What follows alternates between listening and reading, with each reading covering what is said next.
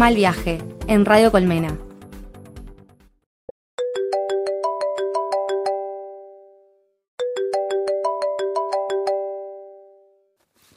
Bienvenidos a todos a este nuevo programa de Mal Viaje. Estoy con Julieta Ferraro, mi compañera. Hola a todos, ¿cómo andan? Y bueno, hoy nos acompaña Agustina Frontera. Agustina es directora y periodista de LATFEM. ¿Cómo estás, Agustina? Hola, ¿cómo están chicas? ¿Todo bien? Gracias por la invitación. No, gracias a vos, estamos re contentas de tenerte hoy acá. Bueno, empecemos a desglosar un poco el tema que le venimos a traer hoy, ¿no?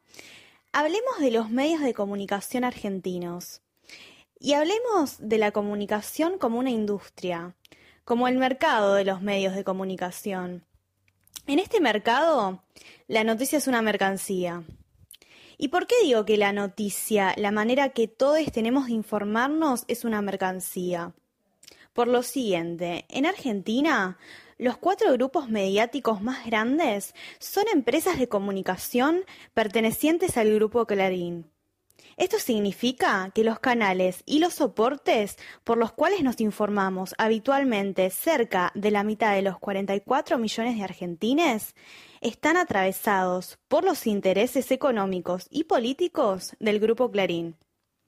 Bien, una de las cosas que significa este hecho es que poseemos muy poca diversidad de voces y sobre todo muy poca diversidad de voces eh, específicamente de mujeres y disidencias, ¿no? Y esto se contradice con la lógica, creo yo, y la función de los medios de comunicación.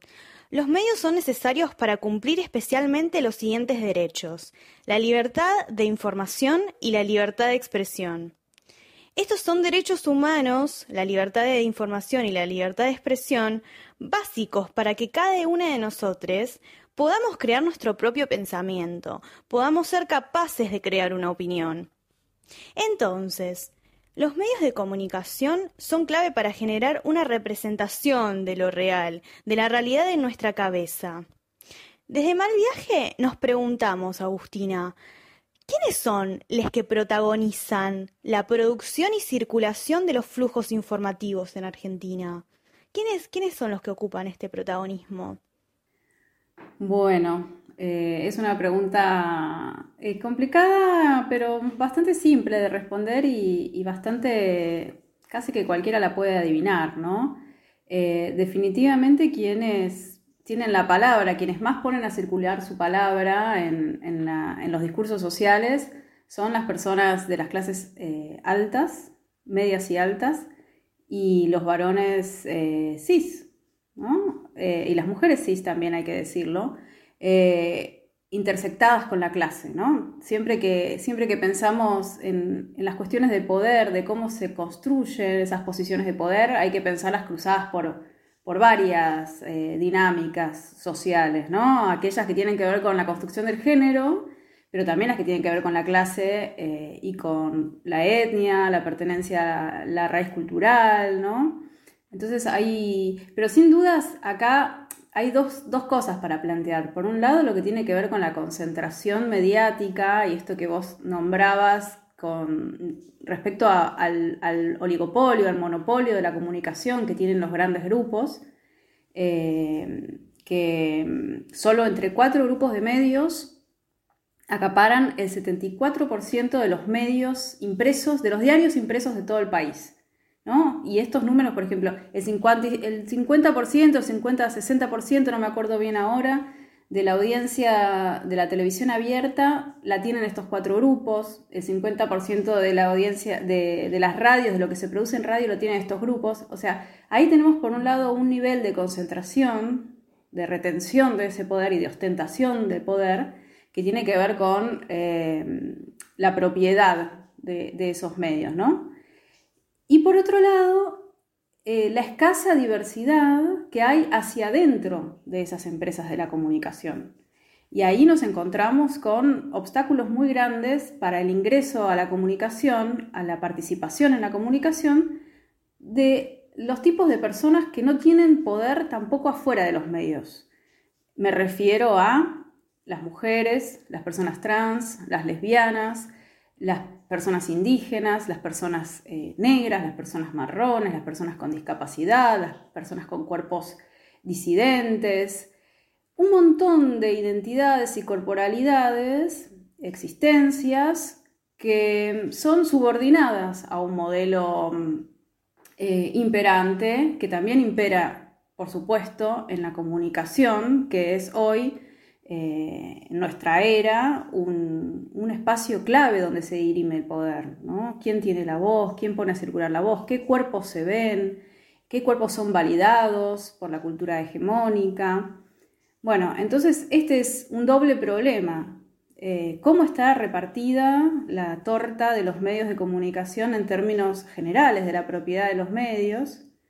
En cuántas manos están los medios, en cuatro, en uno, ¿no? Este es el problema que tenemos en Argentina y en un montón de otros países del mundo, y además hacia adentro de los medios, ¿quiénes están, tienen la voz? Bueno, hay muchos estudios eh, recientes que dicen que a nivel global, esto lo pueden consultar en internet, eh, hay un estudio que se hace hace algunos años que se llama eh, global, Monitoreo Global de Medios,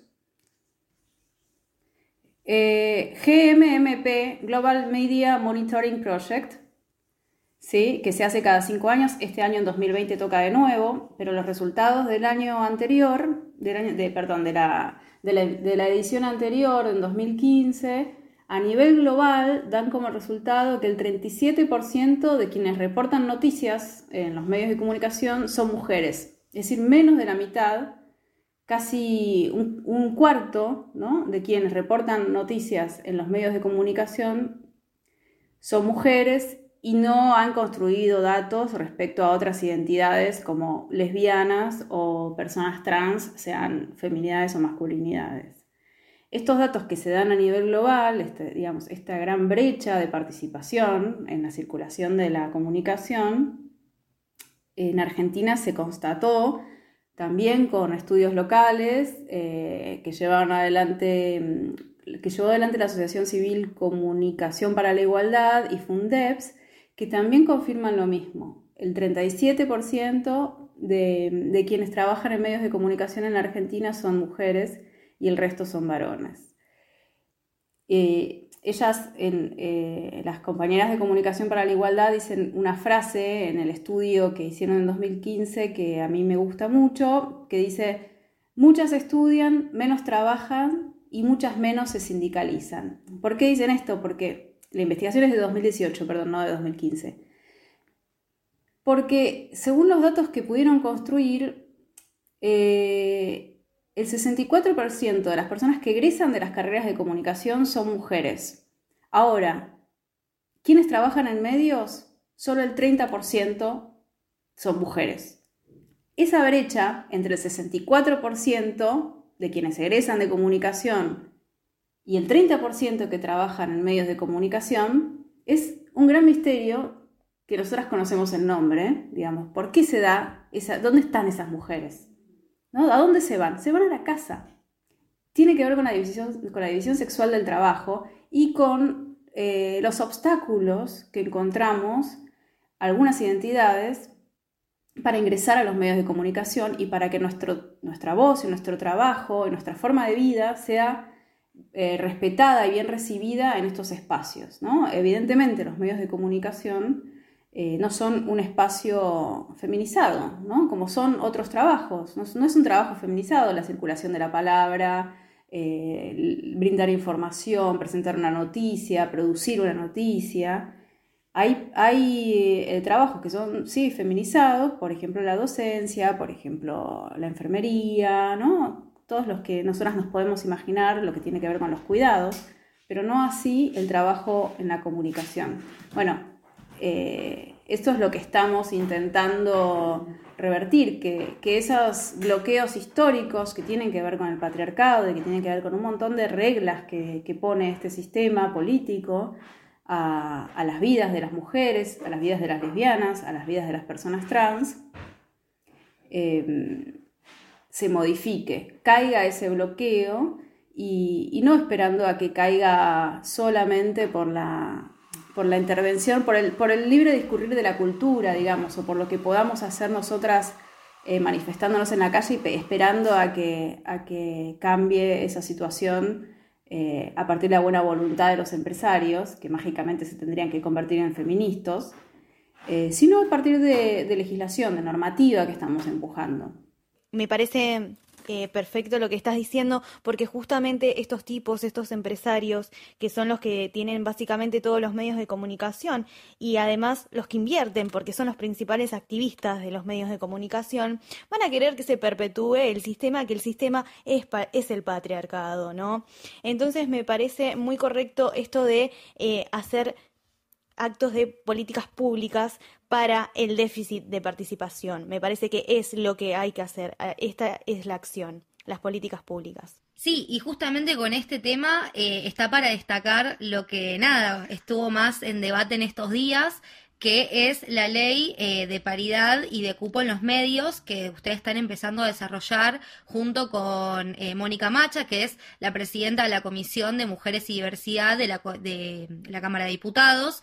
Y nada, yo justamente a partir de estos encuentros que ustedes están realizando acerca de, la creación de, de, este proyecto de ley, te quería consultar, porque claramente vos sos una de las impulsoras y, la que está llevando adelante toda esta coordinación de estos encuentros. Y primero te quería consultar, bueno, ¿cómo fue que se te ocurrió el hecho de decir, bueno, acá hay una necesidad y necesitamos una política pública y desde el ACFEM vamos a impulsar justamente a que se desarrolle un cupo dentro de los medios de comunicación? Bueno, sí, primero dejar anotado que, mm, por supuesto son, son, los grandes medios los, los que más obstáculos ponen y que en general se identifican con una ideología que podemos llamar liberal o de derecha, pero que también en los medios eh, compañeros, por decirlo de alguna manera, o en los medios más ligados a lo nacional y popular, o los medios de izquierda, también esta, eh, este límite eh, que pone el patriarcado a la inclusión de, voces que no sean las de los varones hegemónicos está presente. Digamos, en este sentido, el patriarcado en la comunicación no distingue ideología política en términos de el arco de la derecha a la izquierda, ¿no? Primero quería dejar aclarado eso. Después contarles que, cómo nació la idea. Bueno, eh, a fines del 2019 eh, nos encontramos con que una radio en la que trabajaba una de nuestras compañeras presentó su gráfica promocional para la nueva programación, no sé si anunciando lo que venía en 2020, y, todos los contenidos gráficos mostraban a varones, y había un montón de chicas trabajando en esa radio. Y entonces nos por supuesto que ahí te da como, te da como el, juguito de bronca que te sube, que es el motor de un montón de, cosas, ¿no? Que está buenísimo escucharlo cuando aparece y pensar en consecuencia. Bueno, tenemos este ácido fuerte, este, este dolor en el estómago fuerte de lo injusto que, que parece esto y lo, lo demodé, ¿no? Fuera de contexto por completo. Nosotras venimos en el movimiento feminista en la Argentina siendo vanguardia a nivel mundial eh, hace muchísimos años, con los encuentros nacionales de mujeres, eh, ahora plurinacionales y con las disidencias, que tienen más de 30 años de vida. 2015 eh, con el gran movimiento Ni Una Menos, que fue referencia en todo el mundo y que es todavía referencia en todo el mundo. 2018 con la Marea Verde, que también es un, es un mojón en la historia de los feminismos eh, latinoamericanos. Y de repente una radio es como presenta una programación 100% masculina. Es de un nivel de, incomprensión de la realidad que te, deja pasmada y te da un poco de impotencia, porque es como, para nosotras la, realidad es de una manera que estos tipos no la están viendo para nada. Bueno, ¿cómo hacemos para que la vean? Digamos, si no la van a ver por sí mismos, cuando tenemos manifestaciones masivas de mujeres y cuando el feminismo o los feminismos en la Argentina son un movimiento político, un movimiento de un actor político clave que te puede desestabilizar cualquier estabilidad política, ¿cómo hacemos para que lo vean y que quienes trabajamos en la comunicación tengamos una, una posición más equitativa respecto a nuestros compañeros varones cis? Bueno, eh, así medio como en chiste, tomando mate o cerveza, no me acuerdo qué, dijimos, bueno, dejémonos de joderles, vamos a hacer una ley. Tenemos el antecedente de, la ley de escenarios que consiguieron el año pasado, que haya cupo en los escenarios. Tenemos el antecedente de las mujeres de la política que lucharon, que vienen desde el 90, eh, desde el 91 se, se, aprobó la ley de cupo. Imagínense, la ley de cupo era el 30%, que el 30% de las legisladoras eh, nacionales tenían que ser mujeres. Bueno, el año pasado se votó para que sea paridad, ¿no? que haya 50% mínimo. Eh, entonces, con esos antecedentes, nosotros dijimos, ¿por qué a nadie se le ocurrió todavía hacer una normativa, una ley de paridad y de cupo eh, en los medios de comunicación? ¿Cómo puede ser que nadie lo haya visto? Bueno, efectivamente no existe a nivel mundial una normativa que dé cuenta de esto, de la necesidad de que estemos representadas de una manera más justa.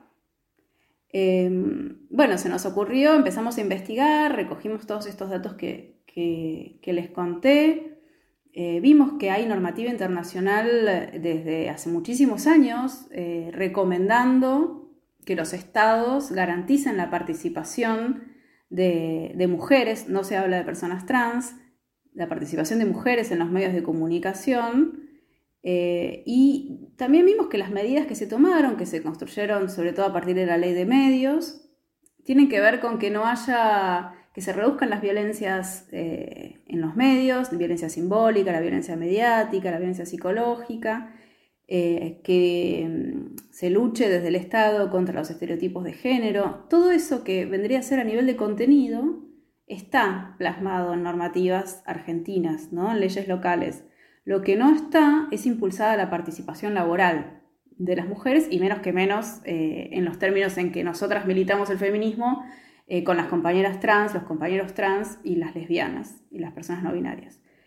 Entonces, bueno, con, este, con esta idea medio alocada, medio como que ¿qué estamos? estamos hablando, estamos pensando cualquiera, o sea, es un delirio esto, ¿cómo puede ser? Eh, se, lo, conversamos a Mónica Macha, quien es una diputada a la que conocemos eh, de la, de la campaña, digamos, de la campaña nacional por el derecho al aborto, de, la militancia de, esa ley que finalmente en 2018 termina no siendo aprobada. Y ella se entusiasmó enseguida y, y lo que convenimos fue empezar a trabajarla como trabajamos las feministas, como intentamos muchas veces trabajar las feministas, que es de forma colectiva y con debate y con asambleas y que vengan todas y que todos opinen y que intercambiemos y que nos equivoquemos y que después, bueno, en ese camino estamos ahora eh, construyendo una ley de representación justa, eh, una ley de paridad y, de representación justa que, que, bueno, que, permita, que nos permita que el Estado defienda ese derecho que tenemos nosotras a participar en la circulación de sentido desde los medios de comunicación, que así como están son el Museo del Patriarcado. Exacto. Em, sí, yo además eh, cuando, cuando veía estos encuentros que ustedes estaban realizando y también, nada, eh, ver eh, la magnitud, ¿no? De cómo están llegando a tanta gente. O sea, en el segundo encuentro participaron más de 250 comunicadoras de todo el país y es un montón. O sea, generar ese poder de, federalización y de, coordinación entre ustedes para justamente, como vos decís, entre todas, poner en debate todo y lograr algo en conjunto. Em, algo que tal vez me, quedaba como, como la duda de, bueno, para dónde iba a ir la ley, es si, por ejemplo, además del cupo, también eh, incorporaban el hecho del acceso, por ejemplo, a em, roles de poder, por ejemplo, o eh, la igualdad de los salarios. Eh, quería saber si eso también iba a estar contemplado en la ley o por dónde más iba. me preguntabas por la igualdad de los salarios y por la jerarquía, ¿no? Sí, está, eso está delimitado en el, en el, proyecto de ley que se está escribiendo en este momento, o sea, está en construcción, pero una de las cosas que, notamos en el diagnóstico que hicimos a partir de estas reuniones es que la mayor diferencia, la mayor brecha entre varones y mujeres se da eh, en, los, en los roles de poder, en los puestos jerárquicos. Entonces, la normativa tiene un artículo particular que dice que especialmente en estos roles tiene que haber participación de mujeres y, otras identidades sexogenéricas que no sean las del varón cis, ¿no? Entonces, esto está principalmente anotado. Después, lo que hay también es que, como les decía al principio, no podemos pensar la, desigualdad de género sin pensar otras desigualdades que están en la sociedad y, que, y cómo se intersectan con la de género. Entonces, en la ley también va a estar o está siendo incluida el estímulo, la promoción a la inclusión de eh, personas indígenas, personas marrones, eh, negres, eh, personas con discapacidades, cuerpos no, normativos, digamos, un montón de sujetos sociales, sujetos políticos que, que son bien valorados dentro del feminismo, ¿no? pero que en los medios de comunicación están eh, tachados, tachados de la lista por completo. Entonces, bueno, en realidad es muy complicado de construir esto legislativamente porque mm, eh, ¿cómo haces para que un medio de comunicación luego cumpla eso? Bueno, eso estamos, eso estamos intentando averiguar, descular, ¿no? Porque tampoco queremos que sea una legislación punitiva. Es decir, cuando un medio de comunicación no incluye, no tiene paridad, ¿qué haces? ¿Lo castigás? ¿Le pones una multa? Hay muchos medios de comunicación que te pagan la multa y siguen con lo suyo sin ningún problema, como digamos Babi Checopar. ¿Sabes cuántas multas tienen los medios de, de Babi Checopar? Pagan la multa y siguen, le, la ponen a un especialista en género a dar una charlita en la radio y siguen, no importa. no, no nos parece que solucione el problema. Mm, una medida punitiva de castigo si alguien no cumple con esta representación justa. Sí, estamos pensando en una serie de estímulos vinculados a la pauta, por ejemplo, o digamos, para tener pauta vos tenés que garantizar que paulatinamente vas transformando esa conformación de los medios.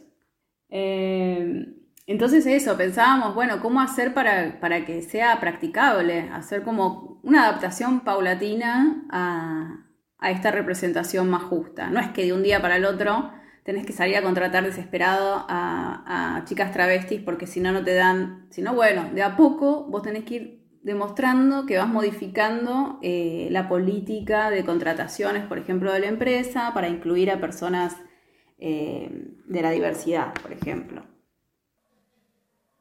Y si la agenda pública se tiene que ir adaptando a nuestras necesidades es como que es así, tampoco como decís, no puedes censurar a un medio porque de repente no tiene una persona trans o travesti del colectivo laburando. Es todo como un proceso, lamentablemente.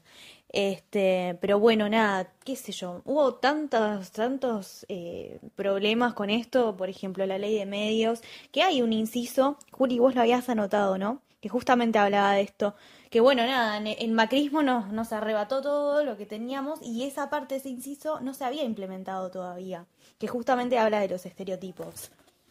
Sí, lo que tenía la ley de medios en realidad iba más por el lado de los contenidos, eh, como vos decías antes, o sea, no tanto con el tema de cupo, y por ejemplo, alguno de los incisos que tenía era el de promover la protección eh, de la igualdad entre hombres y mujeres y el tratamiento plural, igualitario y no estereotipado, evitando toda discriminación por género u orientación sexual.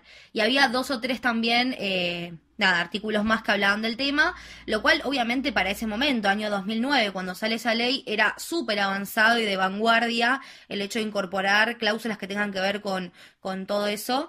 Y, y nada, realmente el hecho que se haya ido atrás con la ley de medios y, después todo lo que vino con el macrismo, puso todo en pausa, un avance que venía para quedarse, lamentablemente se puso en pausa y bueno, ahora por suerte estamos volviendo justamente a, a ganar terreno en estos ámbitos. Eh, algo que, quería preguntarte, que justamente vinculándolo con lo que estabas hablando, con esto de buscar tal vez estrategias eh, para que los medios, nada, tengan una visión como integral en cuanto al género, era preguntarte por el rol, por ejemplo, de las editoras de género. O sea, si es algo que se va a incluir o se va a, a pedir que se tengan en todos los medios. Eh, para que justamente esta visión de género no sea solamente en una noticia o en una columna o lo que sea eh, que se toque un tema eh, de, disidencias, sino en todas las noticias que se den en un medio, tanto sea en un policial o lo que sea. Eh, no sé si, si eso también está contemplado o si, bueno, va a ser libre eh, elección de cada, de cada medio. Sí, no, no específicamente mencionado como editoras de género, que a mí me parece que, está muy bien que existan y que, y que, en algunos casos son muy efectivas esas tareas, eh, pero sí tiene toda una parte de indicaciones relacionadas a las capacitaciones de género en las redacciones, sea de, medios gráficos como televisivos, como radiofónicos, como web. Eh, una suerte de ley Micaela para los medios de comunicación, tanto públicos como privados. Tiene que ver con eso, que de todas maneras es algo que de alguna manera ya se venía haciendo desde la Defensoría del Público, que es este organismo que, nace a partir de la ley de medios y que en todos estos años ha hecho eh, muchas campañas de capacitación eh, en medios de todo el país respecto a cómo lidiar con eh, discriminaciones de todo tipo, no solo de género. Eh, realmente yo pienso que, mm, si bien como ustedes bien dicen, la ley de medios eh, no, se, no, se, aplica desde, desde, el macrismo, sí hay una gran transformación en los medios de comunicación. Si vemos un noticiero, si vemos un programa de entretenimiento, si vemos un diario de hace 10, 15 años, es bastante notable la transformación que hay porque cambió la sociedad y cambiaron los medios también. Digamos, no, no hay que ser tampoco como, bueno, son un bodoque del mal. Me parece que hay, digamos, los medios están compuestos por personas también, que también se van transformando. Eh, lo que estaríamos haciendo ahora, empujando esta normativa, es que se formalice esa, esa transformación, ¿no? Bueno, pongámoslo por escrito, estemos todos de acuerdo que esto va a ser así y empujamos, lo empujamos de forma, de forma más formal, valga la redundancia. Eh, pero yo creo que, que, sí hubo, hay grandes cambios, hay grandes cambios eh, a pesar de que, de que la ley de medios no está en su plenitud. Sí, ¿sabes qué? Noté mucho en estos últimos tiempos la capacidad crítica, pero de las audiencias, del público. Este, este lema de Clarín miente que está muy bien instalado, eh, es muy asombroso cómo la gente por ahí antes, a principios de los 2000, agarraba un diario y era como, bueno, leo toda la información y esta es la pura verdad, wow, esto es lo que está sucediendo. Y desde esa frase es como, bueno, ¿qué estoy leyendo? ¿Qué fuentes me llegan? Y ahora me parece genial que nos pongamos a pensar y repensarnos a nosotros mismos, pero ¿qué onda? O sea, yo soy una mujer una, una, o parte de la disidencia o parte del colectivo LGTBI, ¿y dónde estoy acá? O sea, supuestamente los medios de, comunicación me tienen que, representar y me tienen que atravesar y eh, por sobre todas las cosas la agenda pública se tiene que adaptar a mis necesidades. Y entonces ese lugar, ¿qué onda? O sea, alguien está debatiendo y me parece perfecto traerte a vos para hablar justamente del, proyecto que se viene debatiendo. Bueno, ahora había habido videollamada, pero se están haciendo estos encuentros. Sí, sí, sí. Yo creo que, como vos decís, hay mucha, mucho pensamiento crítico en las audiencias eh, y ahora se, nota muchísimo. Eh, incluso hay mucha conciencia de que los medios de comunicación ya no son, que no son neutrales ni nunca lo fueron, ¿no? Como esta idea de la objetividad con la que nos formaron a las periodistas y a los periodistas y que está en el imaginario social también. Las personas, mucha gente, sobre todo de las generaciones más grandes, piensan que lo que dice el diario es la verdad, ¿no? Esto, no, ¿y cómo sabes? No, lo leí en el diario, como si fuese palabra sagrada, ¿no? Una, cosa que la, la baja Dios. Bueno, me parece que en las últimas generaciones, en los últimos 15 años, lo que se fue dando es una deconstrucción de esa verdad, ¿no? Y, si vos ahora le explicás a tu suegro, a tu suegra, que, que hay posiciones desde donde hablar, ¿no? Que la verdad es una construcción subjetiva, que hay acuerdos sociales, que es muy probable que lo pueda entender. Si le pones el ejemplo, por ejemplo, de Clarín, eh, si le pones el ejemplo mm, eh, de C5N, digamos, por nombrar a medios que son bien claros en su posicionamiento político y que eh, claramente eh, tienen, una, una noción de verdad como construcción, ¿no? ¿no? ¿no? tiene una noción de verdad, por más de que no te lo digan así, es claro, ¿no? Porque está tan direccionado el mensaje, está tan sesgado como todo mensaje, ¿no? no es que están mintiendo, sino que están, digamos, como muy claramente construyendo la realidad hacia un lado deseado. Eh, me parece que, y, yo creo que esta, como, vos decís, esta, este espíritu crítico que hay en las audiencias, también es lo que es, eh, eh, ha empalmado en los últimos años con el feminismo, con los feminismos, y es, lo que permite que eh, haya tantas críticas en, los espacios de discusión social, como las redes sociales, hacia la, poca presencia o el tipo de presencia femenina que hay en los medios de comunicación, sobre todo los audiovisuales. ¿no? Esto, la discusión reciente que hubo sobre la ropa que, que usa una periodista. ¿no? Esto antes no pasaba. Esto hace 20, 15 años no pasaba. Empieza a pasar Creo que por la confluencia de esos dos fenómenos. Por un lado, como una audiencia más crítica en términos generales, y por otro lado, un sentido común feminista eh, que está creciendo, que se está regando y que estamos muy empoderadas y tenemos aliadas dentro del Estado, porque si no tuviésemos aliadas dentro del Estado, no podríamos estar eh, discutiendo esta ley, ¿no? Eh, dentro del Estado, dentro de las organizaciones de la sociedad civil, eh, digo, las ONGs, dentro de los medios de comunicación mismo. Tenemos muchas redes de periodistas feministas, muchas redes de comunicadoras eh, y, una clara idea de que si, si quien te está dando el mensaje no representa a la sociedad, a quien le está hablando, no es democrático ese medio. ¿no? E, este, esta idea está, yo creo que asentándose, como no cualquier, por supuesto tenemos críticas, o sea, hay quienes dicen, bueno, no, eh, ¿por qué la vas a poner? Como, como cuando se discutió paridad política, ¿por qué la vas a poner solamente porque es mujer? Que haga algo, que estudie, eh, que se lo gane, ¿no? La idea de meritocracia, se lo tiene que ganar para estar ahí. Pero siempre somos insuficientes, siempre somos insuficientes igual. Y eso es un montón, y es como, bueno, loco, pero yo también tengo libertad de información, eh, corte.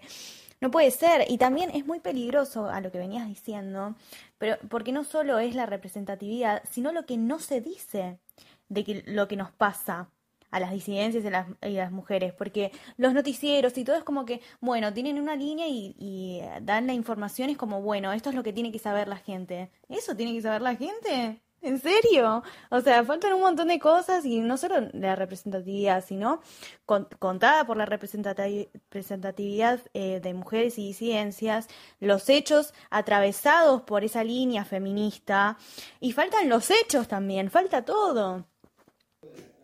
Sí, sí, falta que esté en nuestra agenda, falta en nuestra agenda, pero no solo de cosas tristes también o de las violencias, ¿no? Porque muchas veces ¿Cuándo aparecen los temas de la agenda de las, de las mujeres y, las diversidades y las disidencias? Por ejemplo, cuando hay un femicidio, ¿no? O cuando, cuando la agenda es la violencia, que es ahí en Palma también con la, con la agenda de la seguridad, que también es una mercancía muy importante en los últimos tiempos, ¿no? Entonces, ahí sí compran los medios de comunicación. Ahora, cuando tenemos que hablar de mujeres de disidencias que trabajan, que aman, que juegan, que construyen, eh, digamos, todo lo que nosotras en LATFEM siempre decimos la agenda de Ni Una Menos, que es la agenda de las violencias, y la agenda de Vivas Nos Queremos, que es la agenda de todo lo que hacemos cuando estamos vivas, ¿no? No cuando estamos muriéndonos. ¿no? La agenda de Ni Una Menos se compra fácil, porque es como el lugar de víctima, que es muy fácilmente comprensible, el lugar de las violencias, pero ahora la agenda de Vivas Nos Queremos es decir, todo eso que nos muestra como empoderadas, organizadas, políticamente potentes, no se muestra. Vos fíjate que cuando se habla en general, cuando se habla de nuestras manifestaciones políticas en la calle, en general se lo hace desde un lugar de, la de, las, violentas, ¿no? Eh, y esto, esto cuando fue ni una menos no era así. Cuando fue ni una menos era las víctimas, la marcha de las víctimas, ¿no? Entonces ahí los medios sí lo toleran. Ahora, cuando es la marcha política no lo toleran. Porque nosotras desde, desde los feminismos vamos por una transformación política eh, antineoliberal, antirracista, y eso es intolerable para muchos medios de comunicación.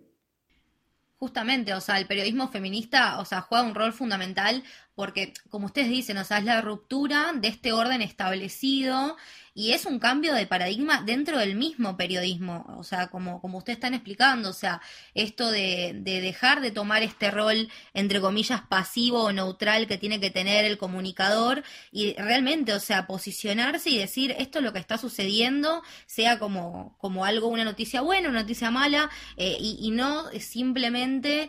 Eh, nada, utilizarlo para, para la venta de la noticia como, como es normalmente establecido. Eh, y para justamente comprender por qué es tan importante eh, el hecho de, tomar este tipo de, de, tratamiento mediático, radica en que justamente uno como comunicador produce sentido, o sea, sentido común en la gente.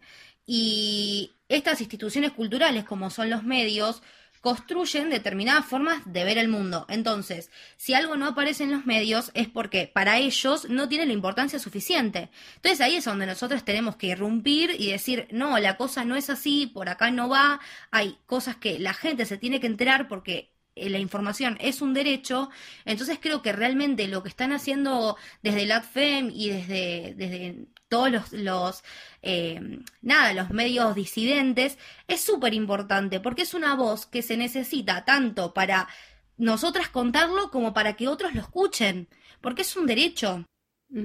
Sí, sí, tal cual, tal cual. Eh, hay estadísticas también que muestran que cuando una mujer eh, es la, que reporta la noticia o la conductora de un noticiero, por ejemplo, o la productora de un noticiero, eh, la mayor cantidad de fuentes son femeninas. Es decir, va a haber más fuentes femeninas cuando quien tiene la posibilidad de elegir las fuentes es una mujer o una disidencia, ¿no? Entonces, ahí, también tiene que ver con cómo se construye lo visible, ¿no? Y quién decide qué mostrar, dónde poner la cámara, dónde poner el micrófono, eh, digamos, mm, la, lo automático, lo automático en, los medios de comunicación es ir a consultar lo que en el sentido común tiene una voz más autorizada, el varón, ¿no? Sobre todo con algunos, sobre, todo con algunos temas temas de política, de economía, de deporte, son los masculinizados, ¿no?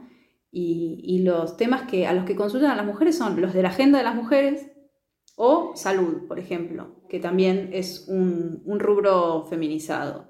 Pero sí, y la verdad es que nuestras formas de vida, nuestras formas de organización, nuestras formas, los, trabajos de cuidado, digamos, todo lo que el feminismo viene a poner sobre la mesa, que está escatimado, que está ocultado, que está lleno de bruma arriba, eh, en los medios de comunicación, en tanto sigan con esta dinámica, no va a aparecer en 200 años, ¿no? y entonces los medios de comunicación están cada vez más lejos de ser esa supuesta, ese supuesto reflejo de lo real que te quieren vender que son, digamos, lo real.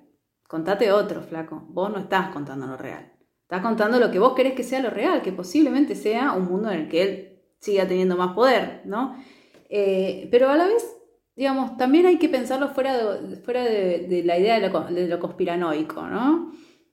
También es como, son rutinas laborales en un punto, no es que hay del otro lado un macho macabro intentando ocultarnos, también son tipos que después llegan a su casa y son parte de la sociedad y tienen un jefe y tienen hijes y tienen una, una esposa o no sé, un buen esposo lo que sea, eh, pero no tienen un plan macabro para destruirnos. Y eso, y, eso, eso está bueno pensarlo, porque quiere decir que los podemos cambiar la cabeza. No es que del otro lado está el enemigo, ¿no? No es que por tener pitos son el enemigo, ni, ¿no? Como podemos hacer una transformación sobre eso y cuando los chabones lo entienden, lo entienden, como lo entienden y ahí vienen las transformaciones efectivas en a quiénes pones la cámara, a quién le pones el micrófono, qué tipo de preguntas haces eh, y, darse cuenta de qué preguntas le haces a una mujer, qué preguntas le haces a una lesbiana, qué preguntas le haces a una persona trans, qué preguntas le haces a un varón y por qué las cambias, ¿no? Como esta idea de cuando vos ves, como todas nosotras cuando nos hicimos feministas, ¿no? Una vez que vos ves el problema, ya nada pues, nada vuelve a ser igual. Porque te das cuenta de cómo construiste esa mirada y la empezás a, desagregar y ahí después te, empezás a, cuestionar todo. Bueno, lo mismo puede pasar con eh, un señor que, conduce un noticiero, un señor que, maneja un diario. Eh, siempre y cuando también, como bien decían al principio, la comunicación es un negocio. Eh, también en tanto, es un derecho pero es un negocio y el negocio también es un derecho. Vamos, no, no, no como, entonces ahí hay como conflictos que se... No, es, tan, no es tan fácil de, imponer tampoco eh, que la comunicación es un derecho por sobre el derecho a, hacer lo que quieras con tu negocio, ¿no? En estas sociedades eh, también eh, es un poco así, o sea, nadie le puede imponer demasiado a una persona que maneja una empresa. Sí, me parece que nada, que los varones cis eh, son personas que son buenos alumnos de, este sistema, que yo siempre digo que el sistema y el patriarcado no son dos cosas que se complementan, sino que son exactamente lo mismo. Y como vos decís, eh, nada, la sociedad y, los cambios, eh, la sociedad primero nada es estático, todo es dinámico. Entonces, si se puede aprender y desaprender procesos, o si se pueden romper en el acto ilegítimo de romper un sistema, y, crea, y cuando se crea otro, que es un acto ilegítimo en realidad, esta, sociedad puede cambiar, eh, la, la mente de, estos, de estos varones también puede cambiar. Pero bueno, ahí entra un juego también quién quiere que se, que se perpetúe este sistema. Y ahí entra el negocio, y bueno, el negocio también es un acto lícito. Está en el artículo 14 de nuestra Constitución Nacional, pero bueno, eh, esperemos que con los cambios de paradigma y las revoluciones feministas podamos avanzar en este tema, porque nada, si no, vamos para atrás. Es...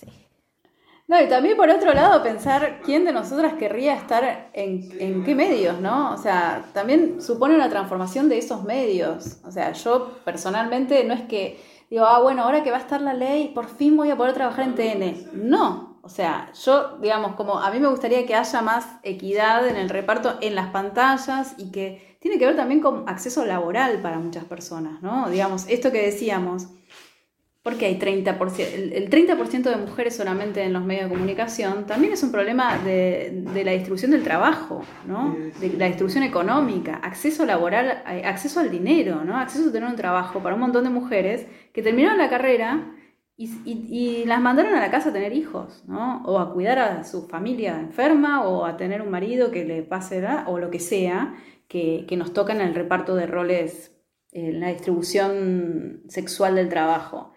Eh, y, nada, se supone, o sea, lo que estamos suponiendo también, que nuestro ingreso en estos espacios va a transformar esos espacios. Y eso es muy interesante también, y, que, se, que se conviertan en lugares donde una desearía por ahí trabajar. Así como están, sabemos que no son espacios muy auspiciosos para trabajar eh, para nosotras, pero quizás para otras personas sí. Obvio. Sí, no, es como vos comentabas, o sea, cuando vos eh, querés ingresar a un medio y estás como esperanzada, recién saliendo de la carrera, y decís, bueno, ahora me como el mundo y, nada, quiero ser la mejor periodista del mundo, y ingresás y te das cuenta que el ambiente es hostil porque tenés que pagar derecho de piso, porque te menosprecian por ser mujer, porque por ejemplo, si te especializás en una temática como es la política o es la economía, ah, no, para eso llamamos a hombres. Y es tristísimo porque según eh, estudios actuales, una de cada siete eh, notas especializadas, por ejemplo, en economía, las hace una mujer. Entonces, ahí te, demuestra que por más que vos tengas un estudio, por más que vos tengas las ganas y que te muestres predispuesta justamente a, ejercer ese trabajo, no te dan ese espacio. Y por eso, como vos decís, muchas de las que tal vez se egresaron en, comunicación, luego ya no, no la ejercen. Y es tristísimo que esa sea la realidad. Y, y por suerte, tenemos gente como vos que está haciendo algo al respecto. Y eso es súper valorable. Así que nada, gracias. No, bueno, sí, no. Eh, o sea, yo lo hago porque, digamos, como es, es, parte de mi vida, no es que, o sea, es como parte de la militancia y, y hay un montón, o sea, lo loco es que estábamos pensando muchas al mismo tiempo lo mismo, porque por eso hay 250 personas en cada encuentro que hacemos y en todo el país. Me parece que había hay un hueco, eh, una necesidad, algo que nos estaba picando de, empezar a hablar de esto, porque ya es como un nivel de desfasaje entre lo que pasa en los medios y lo que pasa en las sociedades que, que no se puede sostener. Es muy gracioso ya, es como, ¿what? O sea, ¿en serio? Y, y nada, me parece que, que, es colectivo, es como, bueno, digamos, porque si yo, LATFEM, convocábamos a una reunión y venían cinco, no estábamos hablando acá, no estábamos grabando el podcast, estábamos haciendo otra cosa. lo loco es eso, es que hubo una necesidad claramente colectiva. Digamos, somos 250 personas cada vez que nos juntamos. Y desde todo el país y de todo tipo de medios, porque hay medios, o sea, ahora estamos hablando mucho de los medios corporativos, pero hay medios universitarios, hay medios comunitarios, hay medios cooperativos, eh, hay medios que son micropymes y que no es lo mismo que ser una media empresa. Y desde todos los medios eh, eh, aparece esta, esta, esta pregunta. No sé, el otro día una compañera de Neuquén, yo soy de Neuquén, pero una compañía de prensa de Neuquén, contaba que hay una ciudad donde hay una sola periodista mujer digamos, una mujer, una mujer, chicas. Eh, no, digo que haya muchos medios tampoco, es una ciudad chica, pero una, una periodista mujer, o sea, ninguna niña de ese pueblo va a querer ser periodista. Claro, no. No, y aparte por eso, si vos no lo ves representado cuando ves la tele, si vos no ves a ninguna mujer, nunca vas a aspirar a llegar ahí porque te das cuenta que ese lugar no es tuyo, no te pertenece. Y, y si vos ya tenés esa visión desde niña, como vos decís, Claramente, o sea, el, futuro es, tristísimo, pero nada, realmente yo tengo fe de que la cosa va a cambiar, o sea, mantengo la esperanza de que, de que nada, que todo esto que, estamos haciendo hoy en día, tal vez la generación eh, que venga no, no lo tenga que, que, no, no, quiero decir sufrir, pero digo, se entiende. Sí, sí, sí, sí, sí, ojalá. No lo tenga que encarnar. Ah. Eso, ahí está, una palabra distinta a sufrir. porque no estamos sufriendo. Justamente todo esto nos empodera aún más, pero se entendió lo que quería decir. Sí, perfecto, perfecto. Estamos haciendo eso, compañera. Bueno, muy bien. Esto fue Mal Viaje. Bueno, nos pueden seguir en nuestras redes, en Instagram somos Mal Viaje Oficial, nos pueden escuchar en Spotify también como Mal Viaje y en, y en Colmena On Demand. Sí, también le dejamos las redes, obvio, de, Agustina. Eh, no, sé si querés dejarnos tus redes para que te sigan. Sí, eh, bueno, estoy en Facebook y en Instagram nada más, no uso Twitter por, por militancia anti-Twitter. Eh, en Instagram soy fronterita y en Facebook con mi nombre normal. Pero lo que más, lo que más uso son las redes de, de LatFem, que es eh, nuestro medio. Exacto, vayan a seguir todos a LATFEM y a, leer esas notas que son increíbles. Y nada, te queríamos agradecer por haber estado en este programa y por toda la información que nos brindaste. Y nada, esperemos que una vez que ya esta ley esté desarrollada, se apruebe y que nada, cambie en el mundo. Bueno, se viene una pelea dura, chicas, ahí adentro del Congreso, así que vamos a tener que estar juntas y organizadas porque no es fácil tampoco. Vamos a estar nosotras de afuera, si podemos ir, vamos a estar de afuera bancando la toma. Vamos, dale. Totalmente. Así que bueno, nada, pueden escuchar tanto este episodio como los que vienen y los que ya hicimos, como ya dijo Mel, en el Spotify de Colmena On Demand. Y bueno, nos despedimos hasta la semana que viene y les mandamos un saludo muy grande a todos. Chao, chao.